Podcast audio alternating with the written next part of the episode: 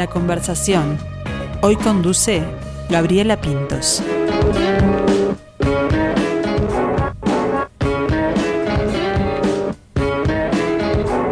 Es inútil pedir que te quieres a dormir para qué insistir. Yo sé que vos preferís el aliento de un guarda de bondi grasiento mierda una vieja que te arranca la oreja con tal de sacarte el asiento.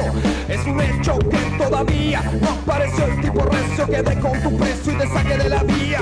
Mejor me fumo un rocket como Sonic Rocket. Te doy el alto y te digo manos arriba, güey. ¿A dónde crees que ibas si aquí está la ley?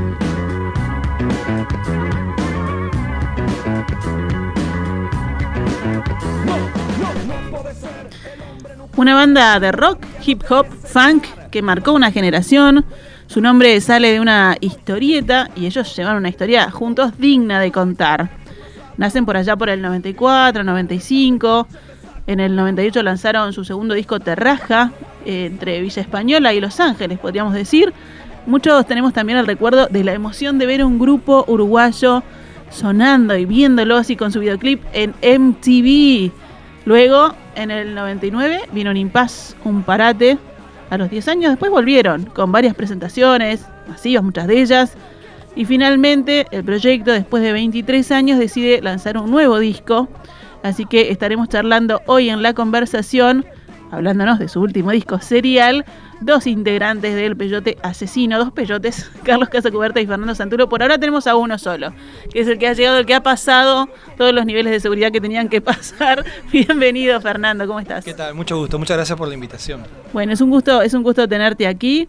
Eh, y recién me decía Fernando, ¿saben del disco nuevo, no? Están pasando temas por supuesto, pero queríamos como como yo siempre digo, principios tienen las cosas, queríamos arrancar desde ahí. Sí, como introducción. Exactamente, viajar un poquito en, en, el tiempo y situarnos antes todavía de, del, del, Terraja, sino en el, en el 94, 95, decía más o menos que habían empezado, eh, que ustedes cuentan que eran escuchas de bandas de rock, pero que querían como escuchar otras cosas que había en el mundo y que acá no había, y con una actitud muy proactiva decidieron hacer la música que no escuchaban. Sí, eh, lo, que pasa justo en esa época, yo había estado dando unas vueltas por, había estado por México y, por Estados Unidos en, total un par de años y me había traído un montón de, música, de música nueva. En ese momento el CD, año 91, 92, el CD estaba como era como el nuevo formato, entonces te comprabas CDs porque eran eternos y buenísimos supuestamente. Y bueno, de esas escuchas de música que yo había encontrado en, México y en Estados Unidos, en Estados Unidos estaba explotando el grunge y, el hip hop, eh, había discos de yo que sé, estaba, los Beastie Boys eran como muy notorios, Public Enemy, pero después estaba todo como el rock alternativo. Y en México estaba estallando una generación de bandas que no existía antes, que era Café Tacuba, Maldita Vecindad, y de toda esa mezcolanza de esas ideas surgió la idea de hacer una banda de rock que tuviera esas cosas que nos gustaban en el disco, pero que cuando íbamos a ver bandas en Uruguay no, la, no, no lo encontrabas. Eh, el rock uruguayo era como más, en ese momento todavía era como más dominante el rock post dictadura. Entonces, este, sí estaba Buitres, que está bárbaro, eh, estaban arrancando los buenos muchachos, había otras cosas, pero, pero aparte siempre como en un nivel muy underground, ¿no? la masividad del rock uruguayo viene bastantes años después. Entonces, arrancamos con esa idea, bueno, intentemos hacer esa música que nos gustaría ver en vivo, hagámosla nosotros.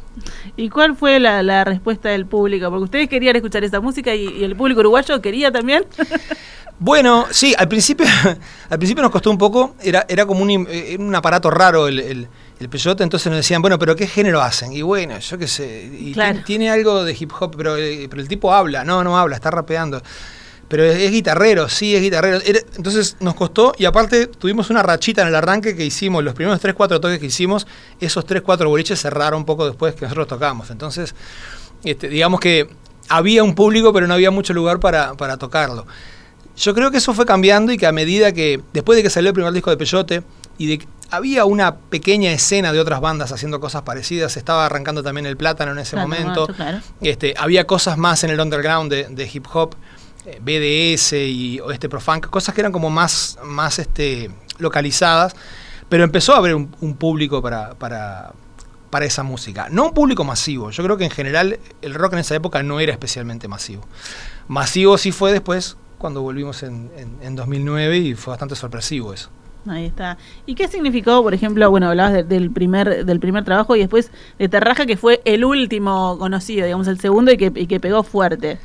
El, el Terraja fue como un salto de, de- de- de calidad, digamos, justamente por eso. eh, así como fue creciendo el público, también fue creciendo interés de, gente relacionada con el, con el mundo de la música, ¿no? Ahí está, con el mercado también. Este, claro. Entonces, eh, lo que decía, las bandas mexicanas esas que yo mencionaba, eh, la conexión volvió cuando Santa Olalla escuchó el primer disco de Peyote. Santa Olalla, productor argentino afincado en Los Ángeles, había trabajado con algunas de esas bandas, especialmente con Café Tacuba. Venía de hacer la era de la boludez de los divididos. Era como un tipo que ya era muy eh, importante en su tarea de, de- de- de productor. Eh, entonces, claro, en un momento él se interesó por trabajar con Peyote y eso supuso un cambio de, escala, digamos, ¿no? Pa- Pasamos de ser... Seguíamos ensayando en Villa Española y de hecho to- todas las maquetas que hicimos para el Terraja, o sea, todos los, los bocetos musicales, los hicimos en Villa Española. Eh, el Peyote ya desde entonces trabajaba con ese formato poco rockero, que es el de sentarse en una computadora e ir armando loops, que es una cosa que viene más del, más del hip hop que, de- Claro. que del rock. Este, y todas esas cosas como que a Gustavo le llamaron la atención, mezcladas con algunos elementos medio uruguayos que estaban, que aparecían en, en- en las letras, pero también había cosas de la música que, que- que ya resonaban, elementos locales. Entonces, bueno, el, el Terraja fue como la posibilidad de desarrollar un montón de ideas que estaban esbozadas en el primer disco y que de la mano de un, de un productor que tenía como una mirada más amplia y más externa. Sí. Eh, las miradas externas eh, cuando estás trabajando en un conjunto de canciones son importantes porque te, te permiten ver cosas que vos no estás viendo porque estás eh, enredado en metido. la, en, la, en la diaria y en la chiquita. Y el Terraja fue esa opción, fue hacer un, un disco en unas condiciones impensables para una banda uruguaya en aquel entonces. Este, y también desarrollar un montón de ideas que eran apenas un boceto en el primer disco.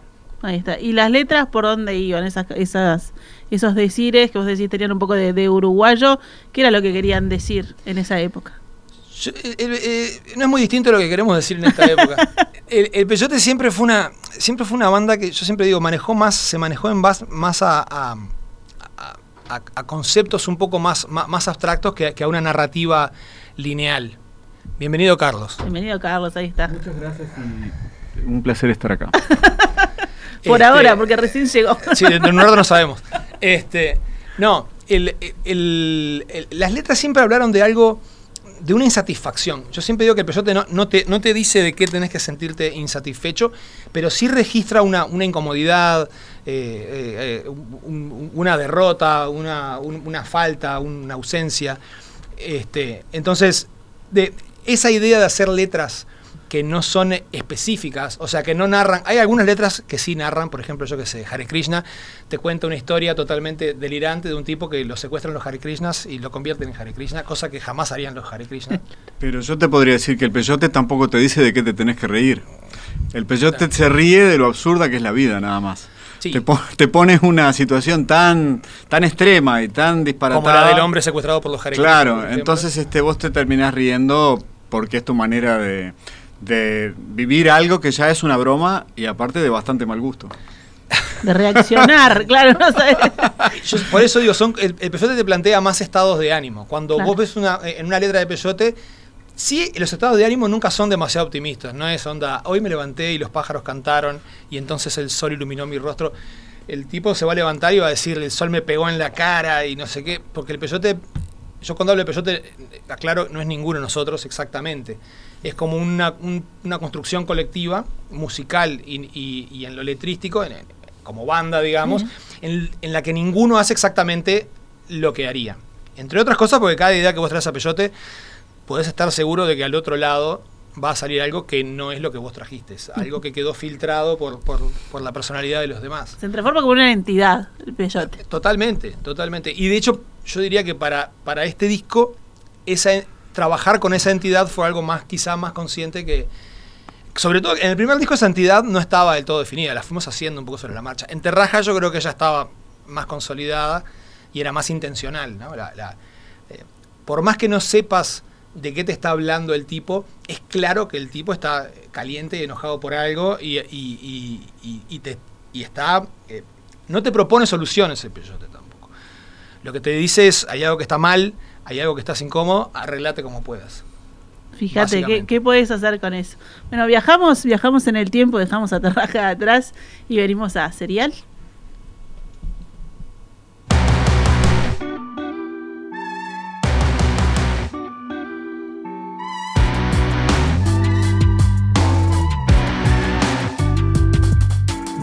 En todo el campo, pero el campo está en la B. Cambio el ritmo al contragolpe, aunque el golpe es en la B.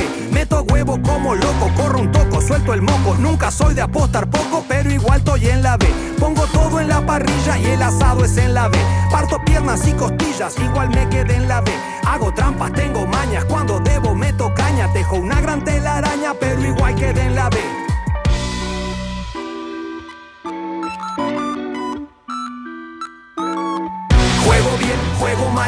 el área, es penal. Ese cuervo que no cobra es lo que me jode el final. Juego mal, juego bien, se la paso a no sé quién. Soy un gil de campeonato, voy del plato a la sartén. Juego bien, juego mal, piso el área, es penal. Ese cuervo que no cobra es lo que me jode el final. Juego mal, juego bien, se la paso a no sé quién. Soy un gil de campeonato, voy del plato a la sartén. Y acá estamos escuchando en la B uno de los temas de Serial. Eh, lo estaban analizando ahí mientras lo escuchábamos. Yo le digo, lo, lo elegí, también lo elegí para la música del día en perspectiva, porque soy de defensor, que todavía Ah, estamos en la B pe- te toca- peleando te ahí. toca muy de cerca. Me Toda toca, nuestra claro. comprensión y todo nuestro cariño.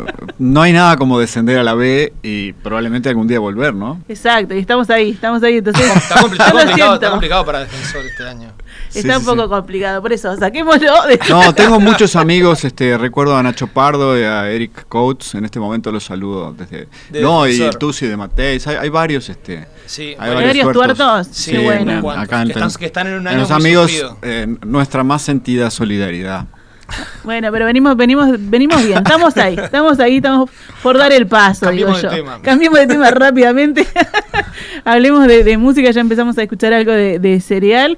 Y bueno, ¿cómo se planteó, cuándo se planteó la idea de, de sacar un disco que dos décadas después? ¿Cómo se viene amasando todo este trabajo? Yo quiero aclarar algo que, que- que es importante aclarar.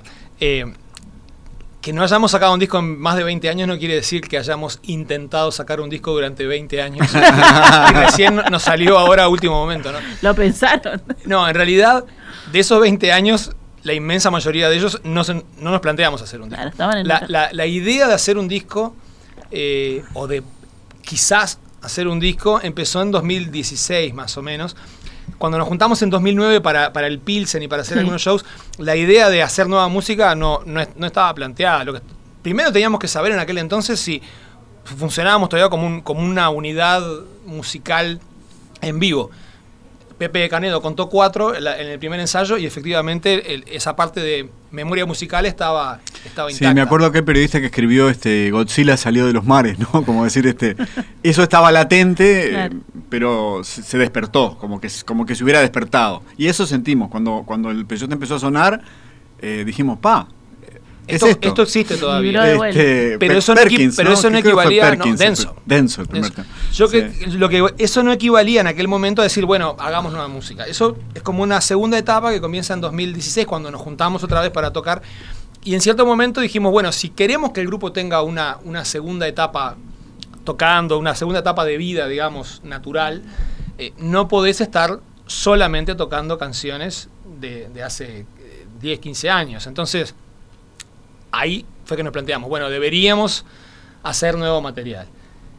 Tampoco, tampoco empezó de inmediato ese nuevo material. Tuvimos que recuperar, eso no lo sabíamos entonces, pero tuvimos que recuperar los métodos de laburo que habíamos tenido entonces y que no nos habíamos percatado mucho cuánto importaban a la hora de que una canción pudiera ser una canción del peyote. Entonces, por ejemplo, los primeros intentos nos juntamos todos en una sala, como hacen las bandas de rock más normales, y zapamos durante horas, elegimos unas partes, hicimos unas canciones con eso, y después que las terminamos dijimos, está bien, pero no es peyote. O sea que por esa vía, digamos, de, de zapar y componer, no llegábamos a las canciones de peyote. Volvimos a los viejos métodos que eran como más, como diría Juan, de laboratorio. Sí, sepárense y júntense. Era como, como éramos más eh, por grupos y por separado, después las cosas se contrastaban más. Nos podíamos juntar Fernando y yo para meternos con el tema de las letras, o Fernando y Juan para trabajar una base. Y esas cosas separadas después eh, se juntaban y cuando se juntaban ya nada quedaba igual. Entonces se, se recuperó algo que era muy propio del grupo de siempre, que era el collage. Así que el proceso creativo y, de trabajo eh, eh, tiene el, el estándar, o sea, ese, ese no se cambió, es así. Bueno, lo, que, lo que pasa es que al final de ese proceso, cuando aparecieron las primeras canciones, la- la- las, yo qué sé, por ejemplo, Bailando Samba, cuando arrancamos en 2017, era parte de ese proceso, pero les- yo siento que eso que sacamos le faltaba un poco de, de peyotismo en el sentido de que le faltó más intervención, como acabó teniendo en el disco, de, de Daniel y de Pepe, y de, y de integrarse a un concepto más general de, de qué era ese peyote nuevo. La canción que, que dijimos, acá hay un tema de peyote y podemos seguir haciendo temas de peyote, fue Vos no me llamaste, que fue el primer eh, sencillo que sacamos de este disco. Entre otras cosas porque nos parecía que era un, un- un buen resumen de lo que podía hacer peyote en, en el presente y era una buena carta de muestra, digamos, de presentación para decir, vamos a ir, o quizá vamos a ir por este lado. Quizá porque nunca sabes exactamente ¿Dónde por, dónde, por dónde vas a ir, ¿no? Bueno, y después, ¿cómo prosigue todo ese proceso? ¿Cómo se llegan esas 10 canciones del disco? Eh, fuimos eh, agregando, eh, yendo en distintas direcciones. Por ejemplo, otra cosa que nos pasó, que el Peyote siempre estaba muy abierto a la música local, a las influencias de la música de raíz, a la- y, y, mm, hicimos esa exploración de ir por una especie de como de chamarrita Milonguera. hip hopera o chamarrita trapera, que es lo que hay. Y buscamos un personaje un poco sui generis, que es una especie de gaucho rapero. de- y, y lo, y lo que llegó último. Bueno, o de sea, la payada al rapeo, ¿eh? No, no, está nada es mal, que- hombre. es que- Por eso.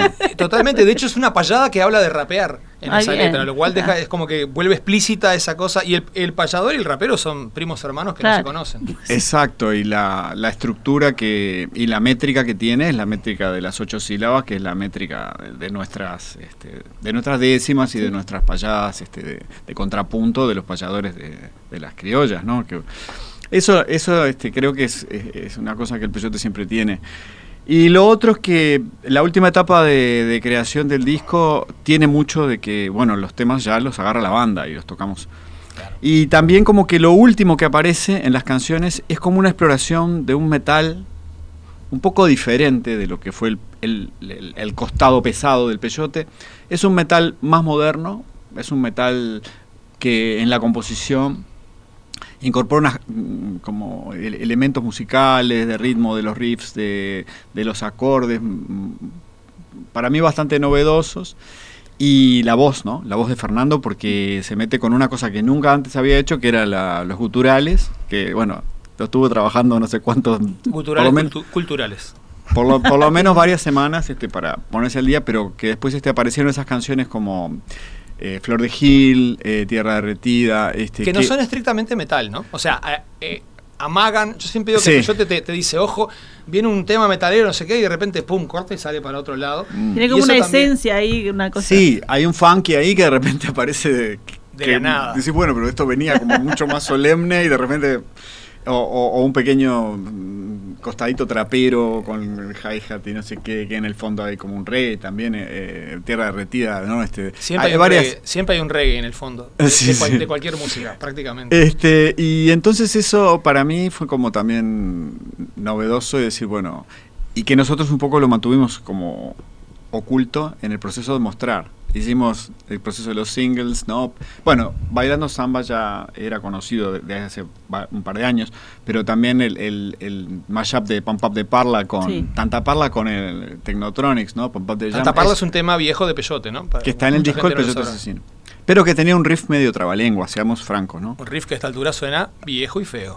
Ah, yo no diría eso, pero bueno, está. Eh, ese tema, eh, ese mashup, al contrario, nació del en vivo. Entonces lo estábamos tocando, ¿no? Y, y los temas que elegimos para mostrar son Vos no me llamaste, La tumba de los Kra. Es lo que este, hay. Y después es lo que hay, que te muestran un cierto abanico. Entonces cuando la gente, ah, pero no yo qué sé, ¿por qué este disco? Yo quería, ¿dónde Toquen está la- fuerte, toquen fuerte. fuerte, yo. Entonces le, saca- le hace el, el disco que lo pone con el tema uno. El- el- una especie de piñazo que es este Flor de Gil, ¿no? Nunca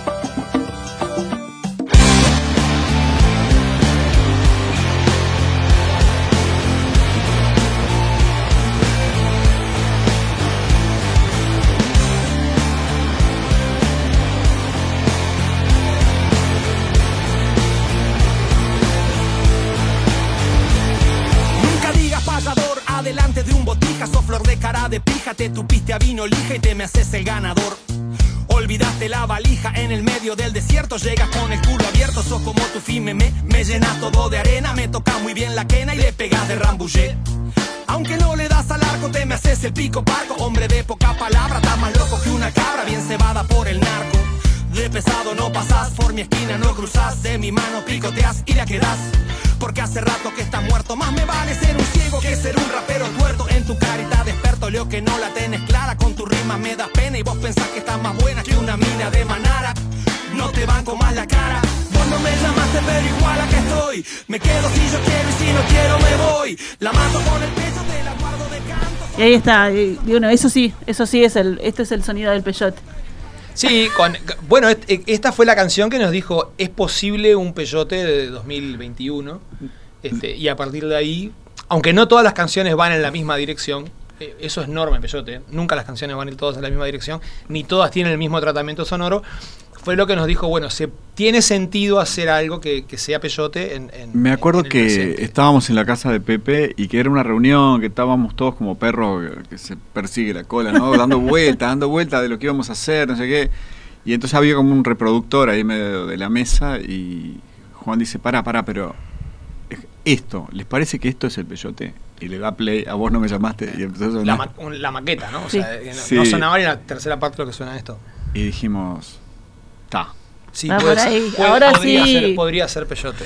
sí. Ahora sí, yo me imagino, ¿cuánto, cuánto es? ¿Cuánto dura o cómo, cómo se lleva una reunión así, no? Cuando decís, no, eso sonaba viejo y no sé qué. No, a mí no me parece, dijo No, Carlos. mil- millones de horas. En esa reunión justamente estábamos, llevábamos un rato diciendo, che, pero y- claro, aparte una cosa, hay una cosa en la música que es, vos podés teorizar un montón sobre do- lo que deberías hacer y a dónde deberías ir y no sé qué. Pero después, otra cosa es cuando vos tenés que, tenés que trasladar eso a, a- a música concreta, Claro, ¿Suena o no las canciones suena? concretas, y eso ya toda tu teoría se va un poco al diablo, porque vos podés haber teorizado maravillosamente bien, pero si después vas y no te sale nada interesante de, de- de la teoría. Yo lo que creo que salió algo interesante y algo que eh, le- eh, legítimamente podés decir que es eh, peyote.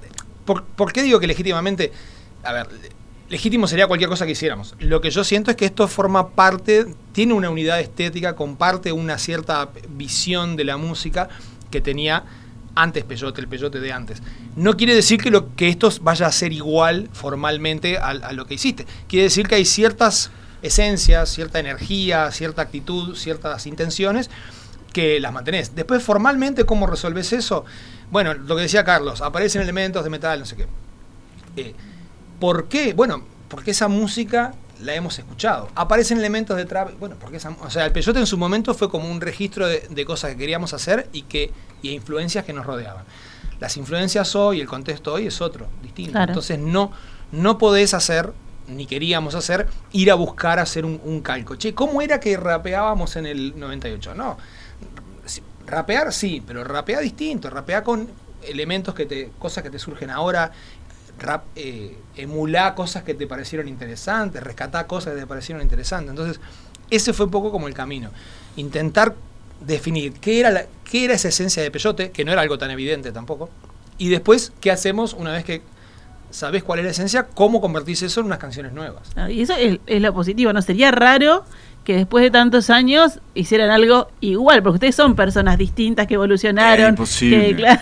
Imposible, y por suerte, digo, Claro. no, no, no puedo pensar un ejemplo de alguien que, que- que sea tan, tan, tan, tan insensible que pasen 20 años y no cambie. sea exactamente igual. Ni siquiera, sí, este, eso es este, algo que yo siento, ¿no? Que estas canciones solo, solo pudieron ser hechas en, en, en esta época. Sí, por en quienes este- somos ahora. Claro.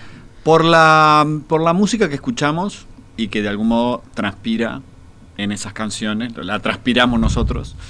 También por el hecho de que eh, el trabajo de Juan como productor eh, aprovecha o se, se- se alimenta de que pasaron 20 años. Entonces el, tra- el trayecto de Juan, eh, desde que empezamos a investigar en aquella sala de ensayo de Villa Española, cómo nos vamos a grabar a nosotros mismos, cómo vamos a procesar el sonido, lo- lo- las primeras experiencias de como de, de audio digital, de multipista, de, de- eso era en ese momento era raro, las bandas no, no hacían eso. Iban al estudio, que era una caja negra donde se corría un taxímetro y donde alguien te grababa.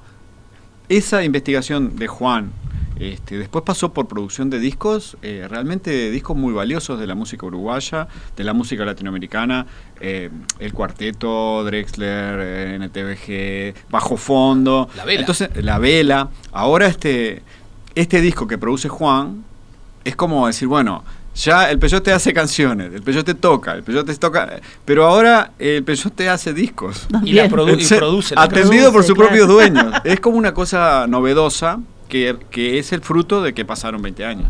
Para mí es como, Sí, claro, este disco no se, no se valioso. podría haber hecho en 2001. no lo habríamos podido hacer Ah, antes. Y no habría sido este disco, habría sido otro disco, distinto. No sabemos cuál porque no ocurrió. Pero, Pero- este sí es 2021, digamos.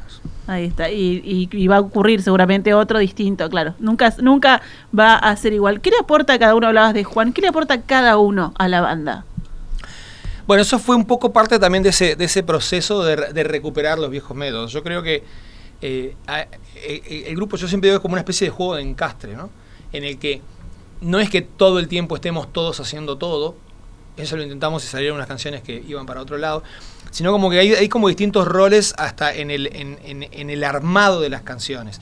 Eh, por lo general, no siempre, en el disco está lleno de excepciones, pero por lo general arrancamos Juan y yo laburando, armando una basecita que después la desarrollamos en una, en una cosa más estructurada. Después nos juntamos con Carlos y aparecen algunas, algunas ideas de letra, algunas, algunas veces partimos de una idea de letra que trae Carlos, otra de una mía, algunas las armamos prácticamente Sí, mano a mano. mano a mano. Yo tiro y vos tirás. y- Claro. Y, a ver quién dice el disparate más, El el más disparate, el grotesco. disparate más grande. Este, y después cómo hacemos para que eso desemboque en un estribillo que tenga cierto sentido. Claro, va. Pero a veces el proceso es distinto. Por ejemplo, yo qué sé, yo de la banda yo soy lejos el más metalero. Sin embargo, los dos temas más metaleros de este disco, yo no estuve en la parte en la que se hizo la música, los hicieron eh, Carlos y Juan. En, este, en, en- en esos temas arrancó con unas ideas este, que tampoco eran del todo, eran unas ideas raras. Carlos armónicamente es un tipo particular, entonces venía, y en otros sentidos también, pero armónicamente es un tipo particular. Entonces, Gracias. no, digo una- pero eso es súper Es positivo. es un elogio, No, Sí, no dije es un tipo problemático, No, dije es un tipo particular. Este, Idiosincrático. ahí va. Entonces, por ejemplo, esas dos canciones debería haber sido yo, que soy el más metalero, el que, y sin embargo no ocurrió así. Yo llegué cuando esas canciones ya estaban eh, bocetadas, digamos, claro, y me entusiasmé, dije, bien, metal. Pero en realidad esas canciones arrancaron de un laburo de, de- musical de, de- de Carlos y de Juan. Y después, No, por ejemplo... pero, pero yo le llevé a la canción de Tierra Derretida, yo se la llevé a Juan y era como una cosa de yace- yacecito, como un yacecito De- sincopado con de, con un pianito que era y Juan dice no no no en cierto momento Dijo, no, Y esto hay que hacerlo no, así. esto es un riff metalero mira escucha esto Sí, no tenía, y nos quedamos de cara nosotros quedamos La armonía era la misma, pero no tenía nada que ver con, Este- con la idea original. y dijimos este sí eso eso Eso. eso, Este, así que bueno No, eh, y después hay otra parte que es importante y es. eh, eh, Una vez que vos decidiste todo eso, por ejemplo, decís, ah, voy a hacer esto. Viene Pepe Canego y dice, no, yo en realidad tenía una idea de batería que estuve pensando en casa y es esta. Y toca una cosa que no era lo que estaba en la maqueta, pero que casi siempre es muchísimo mejor que lo que estaba en la maqueta. Entonces te quedás con esa cosa que trajo Pepe. Lo mismo ocurre con Daniel cuando trae ideas para el bajo. Vos estuviste programando mil horas, dijiste, mirá qué lindo este bajo, no sé qué, no sé cuánto. Viene Daniel, toca un bajo de esos como cíclicos que él hace, que son ocupan todo el espacio y ni te das cuenta de que está fluyendo un bajo, y es mucho más interesante eso que lo que vos tenías antes en, el boceto. Entonces, por eso decía que es como un juego de encastre. Hay, hay, hay roles específicos que no son idénticos tampoco en todas las canciones, pero que son lo que termina haciendo que al final vos a eso le puedas llamar peyote asesino. En este disco en particular hay cosas, hay aportes de, de Matías Rada en viola, Sí. de Bruno Tortorella en teclados, Que también, como estaban tocando en vivo, nos pareció que tenía sentido decirles, che, cualquier idea que quieran tener para, para el disco, este, bienvenida sea. Entonces Bruno grabó un montón de teclas, eso fue como en pandemia, entonces las grababa de la casa, se las mandaba a Juan. Este, y Mati grabó algunas voces y grabó varias violas. Este, de hecho, el riff que abre el, disco, el de Flor de Gil, este, lo compuso Juan, pero lo tocó. En, lo que está grabado lo toca, lo toca Mati. Lo tocan los dos, pero lo toca sobre la guitarra que más suena ahí es la guitarra de Matías.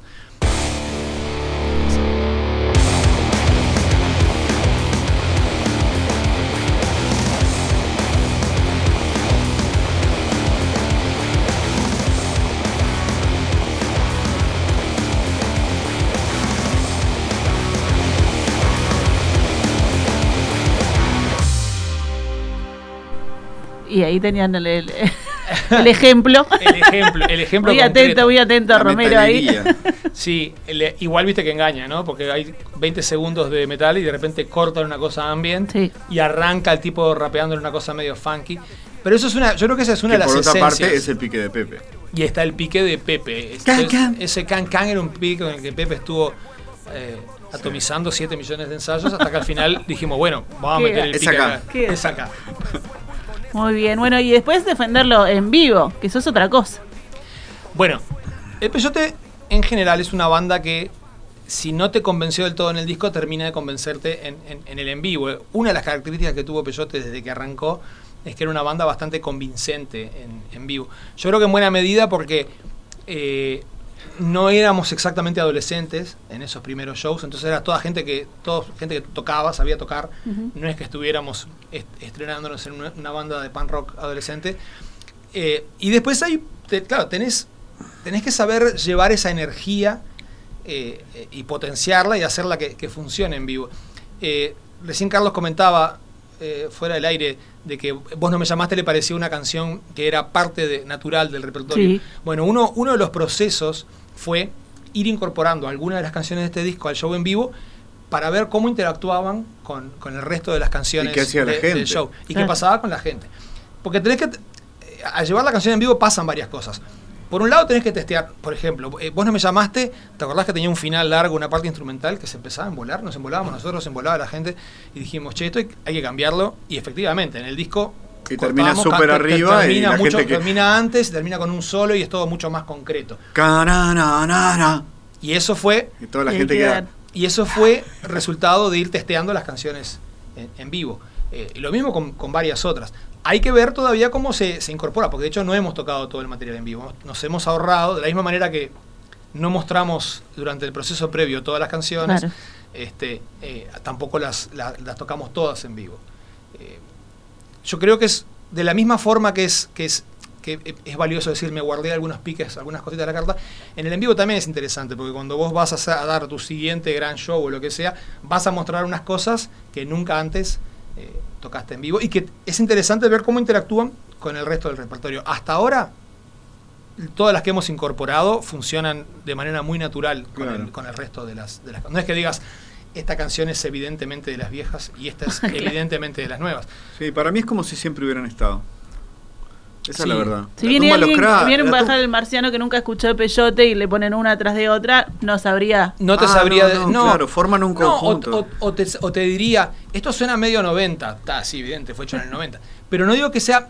No notas un contraste eh, a nivel energético y de intenciones. Sí, capaz que de los recursos, capaz que el riff, hay unos riffs que suenan, naturalmente suenan más de ahora y otros más, más de época, digamos, este, pero no transmiten la misma, in- la misma clase de intensidad. Que eso, eso era una cosa importante.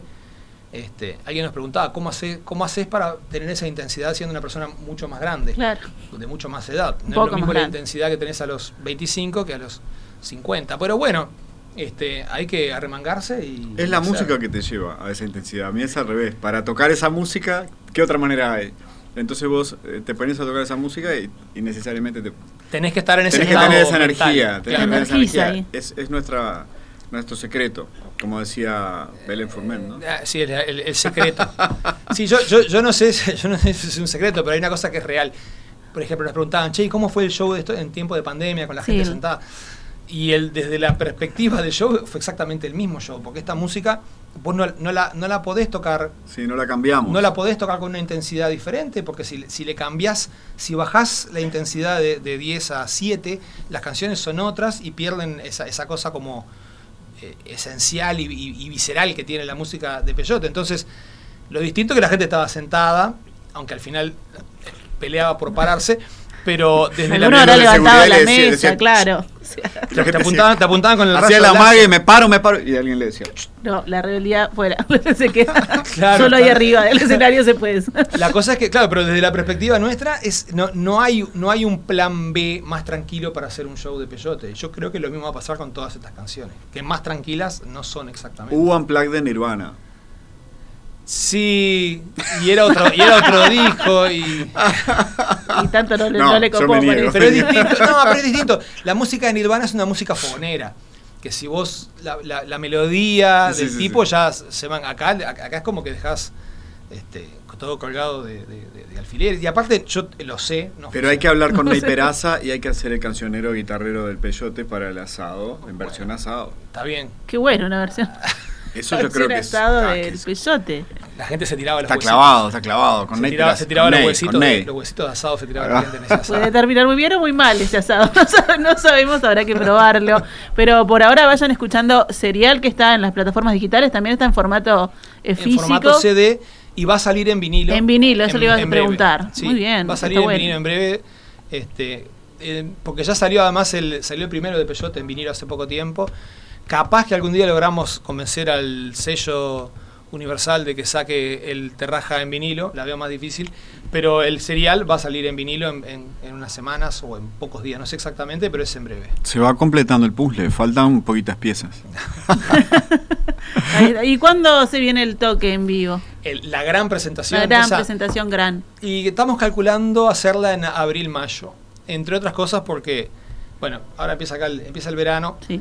Eh, y, y si querés organizar una cosa y, y que la gente vaya, tenés que esperar a que haya vuelto el último ciclista, ¿no? Como se suele decir. Sí, sí, sí. Ahora sí. que pueden volver, ahora que podemos hacer todo. No, más y además o menos. también, también nos da la chance, en ese sentido, nos da la chance de patearlo un poco para adelante y ver cómo está el... to- Pareciera que el tema foros va abriéndose cada vez más, entonces en, en ese momento vas a, se va a poder hacer una cosa en términos más de vieja normalidad, ponele.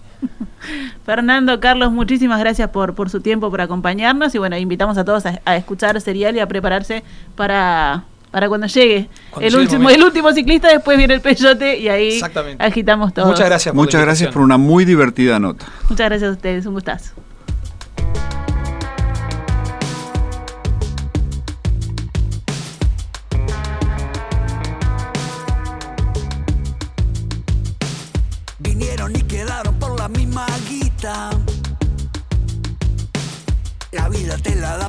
También te quita. Parece que la ley esta vez no se aplica. Mándate pa' la calle donde el barro salpica.